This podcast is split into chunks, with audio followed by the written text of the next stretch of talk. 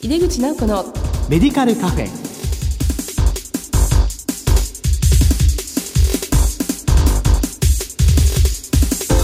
こんばんは。帝京平成大学薬学部の井出口直子です。2021年新しい年をいかがお迎えでしょうか。今年も番組をどうぞよろしくお願いいたします。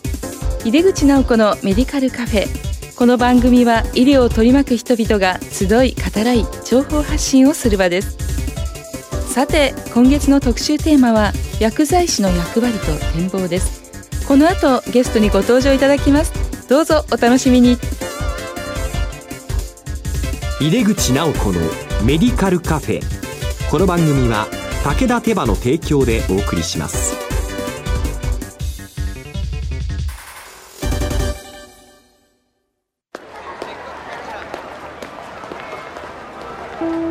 世界は大きく変化している。価値観も大きく変わっている。これからの時代健康とはどんなことを言うのだろう。医薬品には何が求められるようになるのだろう。一人一人に寄り添いながら価値ある医薬品を届けたい。私たちは武田手羽です。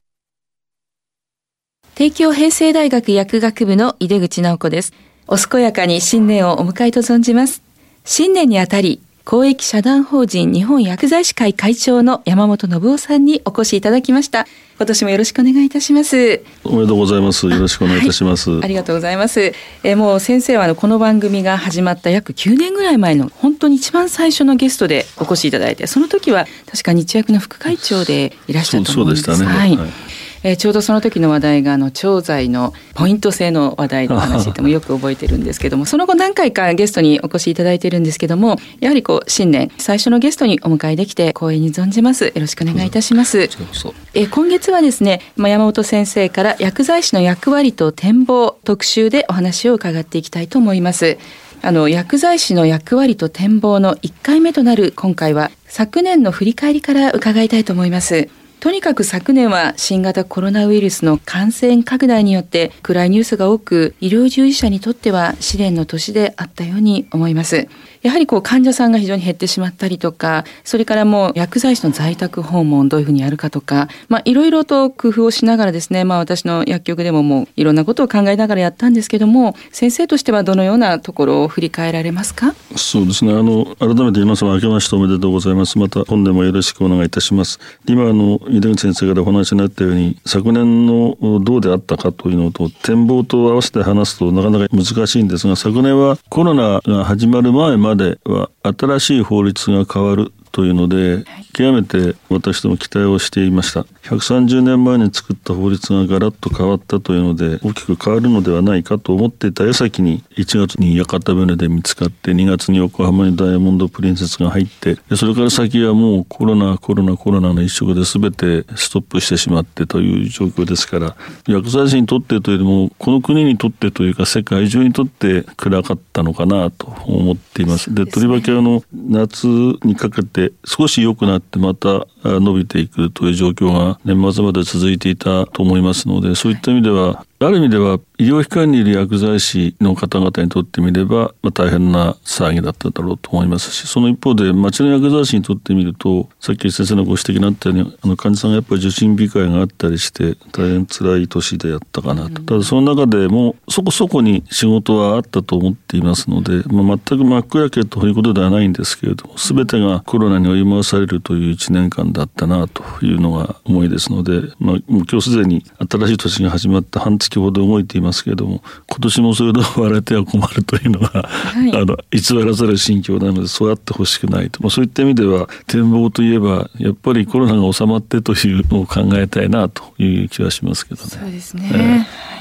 仕事的にはテレワークがね、非常にスタンダードになった昨年ではあったんですけども、基本的には薬剤師はやはりテレワークできない仕事ですので、まあ現場での様々な工夫をしながら、今日まで頑張ってるっていう状況だと思うんですが、まあ日本薬剤師会さんとしては、この新型コロナウイルス感染症の対応はどのようにされていらっしゃったでしょうか？まず、日本で初めて見つかった時の対応はむしろ衝撃だったので、ということはその、戻れば一昨年になるんでしょうか？秋口頃、随分と繁華街に行くと中国の方方がいらしていてそういった意味ではあの日本で発生する前に随分とそういったことは環境としてはあったのかもしれないというのを言って点とそれからまあそれまでは具体的に発生をしてから1月に入って日本で起きてでダイヤモンド・プリンセスの時は接岸まで少し時間がかかって接岸をした後に下ろせないということで、まあ、帰ってくる時の船だったと思うので皆さん方余分にあの乗客の方々大半が日本人の方でしたけれども、はい、お薬をお持ちだったんだろうと思うんですがやはりこう一日一日伸びていくにつれて普段使っているお薬がなくなる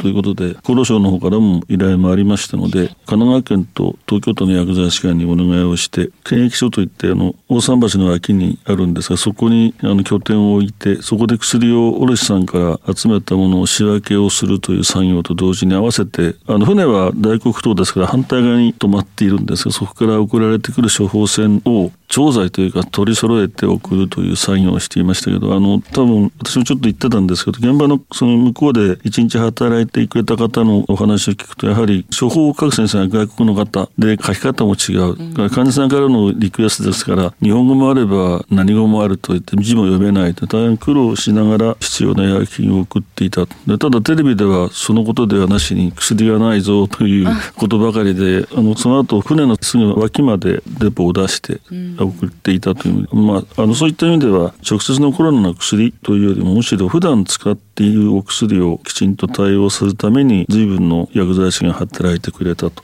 いうこととその後2週間して下船をした後にドラコの方に隔離された時には練馬区の薬剤師が近いものですからそこの薬剤師会の何人かが処方箋を受け付けて宿泊所まで持っていくという作業を、10日1週間続けてくれて、まあ、少なくともあの地域の薬剤師会あるいは薬剤師としてはやるべきことはやったのかなと。うん、はいまあ、2月の初旬からこのダイヤモンド・プリンセス号に関しては、ね、毎日報道があったと思うんですけども乗船されている日本とか、まあ、海外の多くの方、まあ、海外の方はもう日本にないお薬であったりっていうものも処方されていたりすると思うんですよね。でそれについて東京都そして神奈川県の薬剤師会さんの先生方が日々取り組まれていたわけですよね。はい、で下船された後もお対応いただいてたということであの、せめてその薬はないよという時にはちゃんとやってますという報道でもしてくれればありがたかったんですやっぱり薬剤師そういうところちょっといまいち弱くて誰も報道に来ないということでしたけど多分あの乗客の方にはすごくありがたかったのではないのかなというふうに思います。そのまあパンデミックって言いますか感染拡大に関してですね、まあ、薬剤師としてあるいは薬局として今回のコロナでさまざまな経験の積み重ねと同時に何か先生課題なども見出したりされましたでしょうか？課題とまで言えるのかどうか分かりませんけれども少なくともその具体的に感染が分かったという方々はもうどうするかという処置が決まっていたって何も出ない方々が普通に OTC なり普通のお薬を買いに取りにいらっしゃるわけですからそういった意味での感染防止についての意識っていうのがこのコロナの時に一気に皆さん再確認したんじゃないかなと。で改めてあのマスクをする手を洗うまあうがいはあまり効果がないと言われてますけどまあそんなことを含めて学校薬剤師の皆さんが学校へ行って生徒に教えている環境衛生の重要さというのも大事なんそれが薬剤師の大きな仕事だということとそれをその来客される患者さんなりに一つずつ説明していく。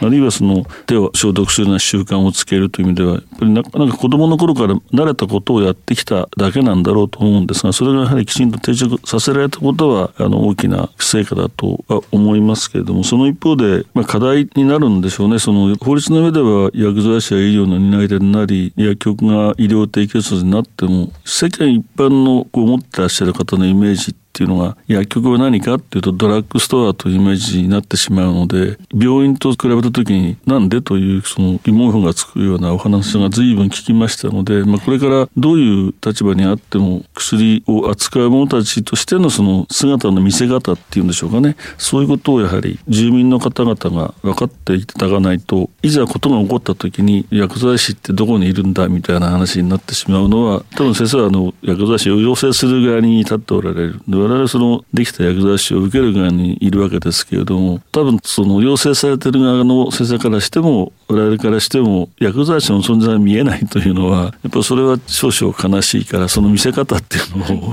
考えなきゃいけない。でそれは何でやるかがこれからの今年ということではなしにずっとの話なんでしょう。それをどんな形で見せていくかっていうのはある意味ではその数字なのか姿なのかさまざまな方法があると思いますけど、まあ、課題が残った。であの、まあ、急分になってしまいますますけれどもその医療機関というと薬剤師仲間の中ではそれは病院診療所しか入ってない。ただ一般的に医療機関っていうと薬局が入っていると思っている方が随分当時いらしたということが意外だなと思ったのとあのやっぱりそこはきちっと正確に切り分けてもらわないと中央でものを決めてもその地方庁に行くとうまくいかないといったようなことが残っていましたので、まあ、今後そのまだコロナの状態がいい状況ではないですからそういう中で、まあ、今は新型コロナという状態ですけどまた新たなそういう時にどういう対応をするかという準備はやっぱりしておく必要があるんだろうという意味では災害いわゆる昔の地震とかいわゆる天災で起きているその東日本であったような、ああいうこととは別にやはりこう見えないまさにパンデミックという、そういうことについての対応もしておく必要があるんだろうというのはなんかしみじみと去年は感じさせられましたけど、まあ振り返るとやはり、まあ、一般の生活者の方が感染しないために、まあ、そういう正しい知識をちゃんと薬剤師薬局が届けるということであったり、まあ、学校薬剤師が教育を通してということであったり、まあ、薬を扱うものとしての先生おっしゃったですね姿これをもっと見せられないかなっていう思いっていろいろありますね。まあ、実際に、まあ、表に、まあ、どちらかというと裏が多かったと思うんですけどもかかりつけ薬剤師薬局の力をこう最大限に発揮するような一年になったとも言えるではないのかなと思います。で一つそのやはり薬剤師会としては薬局経営者が多いとは思うので、まあ、そういう意味でこう経営が悪くなると結局勤務薬剤師にとっても影響がありますがその経営面に関してはいかがご覧になっていらっしゃいますでしょうか？あのかなり深刻だったと思います。であの今もなお状況はその改善していないんですけれども、経済って一回落ち込むとそのリバウンドがかかるのは時間がかかるので、まあ、具体的に言えばその去年の一応2月を起点に考えたのはそれまでコロナなかったので23456とずっとかかっていくとやっぱり2月から4月5月ぐらいまでの落ち込みがものすごく大きくて患者さんの数が減って処方箋の、まあ、技術量は当然減る。しかし薬剤費だけはそれほど減らないだから結局その長い処方箋が出だすと薬代は倍になりますけど手間賃は半分というまあ単純な形になるので当時雇用調整金とかあるいは補助金を見ると売上が半分に減ったところという条件であって先生も多分ご存知のように薬が増えると絶対に半分にならないんですね。でそれで対象が外れる。でしかも今度薬の量が買う量増えるから支払いが増える。で入ってくるものがなかなか入ってこないという状況があったので相当にやっぱり我々としては危機感を持ってまして調べてみたんですけれどもあの普通はこうプラマイゼロの線でいくと前年比のゼロの上で動いてるんですけれども今年はやっぱりそのゼロより下でマイナスの方で、まあ、徐々にあのゼロに寄っていくような傾向はありましたけどまた年末少し前のまあ、3波が始まって同じような学校になっていますのであの相当に影響があったんじゃないかなと。であの体力のある薬局はいいですけどない薬局はやはりかなり厳しい状況なので日薬としてもその、まあ、本当にその医療の最前線にいらっしゃるいわゆる医療機関の中の治療に当たる方々はもちろん疲弊されてますけどもそこがある程度安定すると次は薬局が崩壊するからむしろ薬局に対するそのインフラといいましょうかねその地域に医薬品を提供するインフラをしっかり支えるために売り上げではなしにそれが支えていただけるような財政支援をお願いをしてきて年末の予算が明確な書き方になってないのでどんなふうに使えるか、まあ、これからの議論ですけれども少なくともやはり人件費というとちょっと言葉が適切ではありませんけれども薬剤師って何しろ人が来ようが来まがいなきゃいけないというそういうことについてのやっぱり理解をこれからも深めていっていただかないと単にその小売業だという分け方をされたのでは少し困るなというのが今回の経験でしたのでそこはこれから改善していかなくちゃいけないんじゃないかと思いますけど。はい、あの感染者対応従事者医療金ですかね。それも当初薬剤師がなかったんですけども、うん、それはあの、まあ、各県によって対応が違いますけども、まあ、ぼちぼちあるというような状況で、まあ、雇用もちょっとこう不安定になっているなっていう印象がありますね。すね。まあ、派遣の方がいなくなったりそういう意味では社会全体が非正規のような形で働くことで回ってきていた、うん、で薬局もやっぱりそういう意味では非正規という点で、まあ、パートの方々がいらした。それはパートをする方の理由もあれば雇う方の理由もあるんですけれども昨年の1年の結果を見てみるとやっぱりきちんとしてその店で働くというか薬局で働くという体制を雇う側も雇われる側も持っていないと結果的にその楽なところからどんどん切られていってしまうという。でそれは薬剤師にとっても不幸ですけども、はい。その人が足らなくなった状態で仕事をする人へ対する労働と一緒に、患者さん自身が地域の、いわゆるその社会そのものが薬に対してものすごく不安定になりますから、そういったことを考えてみると、本当に適切な数っていうのがあって、それをこう維持できるだけの費用というか、サポートっていうのはいるだろうと思いますね。その一方でやっぱり年末に薬剤師要請の議論が始まったのを見ていると、やっぱり要請の数がどうかという議論がなおやはり議論の対象になっていますので、まあ、結論がどう出るるか間もなく出るんだろうと思いますが、その結果、それをどう具体的に協業の現場に跳ね返すかということが大きな課題になるだろうと思いますので、7万人ぐらいの学生がまだ薬剤師になろうと思い、30万を超えた人が働き、さらに高校生がさらに待ってるとなると、ものすごい量になる中で、それを本当に受け止められるだけの体制を取れるかどうかと、大きな課題でしょうね。だから今年は大変な年になるんじゃないかと思いますけどね。あの他に何か、まあ、薬剤師にとって気になるニューストピックスというのはありましたでしょうか？今のところそうですね。あの、まあ、ワクチンがどういうふうになるかというのが昨年の暮れあたり大きな話題だったんですけれども、はい、まあ、ワクチンそのものがどういう効果を持たせるかというとあの子供の頃に打ったワクチンはずっと1回打てばおしまいというタイプなのか今度はどうもそうでもなさそうですのでそういった意味での問題が一つとそれからあとは薬価改定がどうなるか、まあ、今年は中間年で改定ありませんけど薬だけが動きますからそのあたりがどんんなふうに結論出されるのか。去年の状況を考えてみると正常な状況での調査が進んでないと我々は思っていますので、えー、あの状態ではあの普段と違いますからやはりまともな数字は出てこないだろうなという気はしていましてやっぱそういったに似たような数字だったと思ってますのであとは基本が変わったことが最大の我々にとっては明るいニュースだと思うんですけどね、ね、ありがとうございます。新年にあたるお取り組みについてはまた次回お話をいただきたいと思います、はい、薬剤師の役割と展望特集の1回目。今日は昨年を振り返って公益社団法人日本薬剤師会会長の山本信夫さんにお話を伺いました。先生お忙しいところありがとうございました。ありがとうございました。次回も引き続きよろしくお願いいたします。世界は大きく変化している。価値観も大きく変わっている。これからの時代健康とはどんなことを言うのだろう幅広いラインナップで信頼性の高い医薬品をお届けします。一人一人に向き合いながらどんな時でも健康を咲かせる力を。私たちは武田手羽です。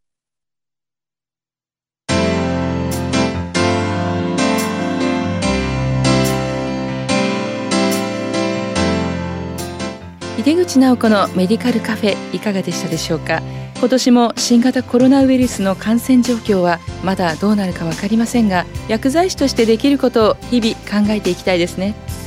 次回も山本先生にお話しいただきます。さてこの番組は放送後でもラジコのタイムフリーやポッドキャストでお楽しみいただけます。ラジコはスマホやタブレット PC などからラジオ番組をお聞きいただけるサービスです。リアルタイムはもちろん放送後も1週間以内の番組はお聞きいただけます。毎月第2第4木曜日夜11時30分から放送中の井出口直子のメディカルカフェ。次回は1月28日の放送です。それではまた帝京平成大学の井出口直子でした。井出口直子のメディカルカフェ。この番組は武田手羽の提供でお送りしました。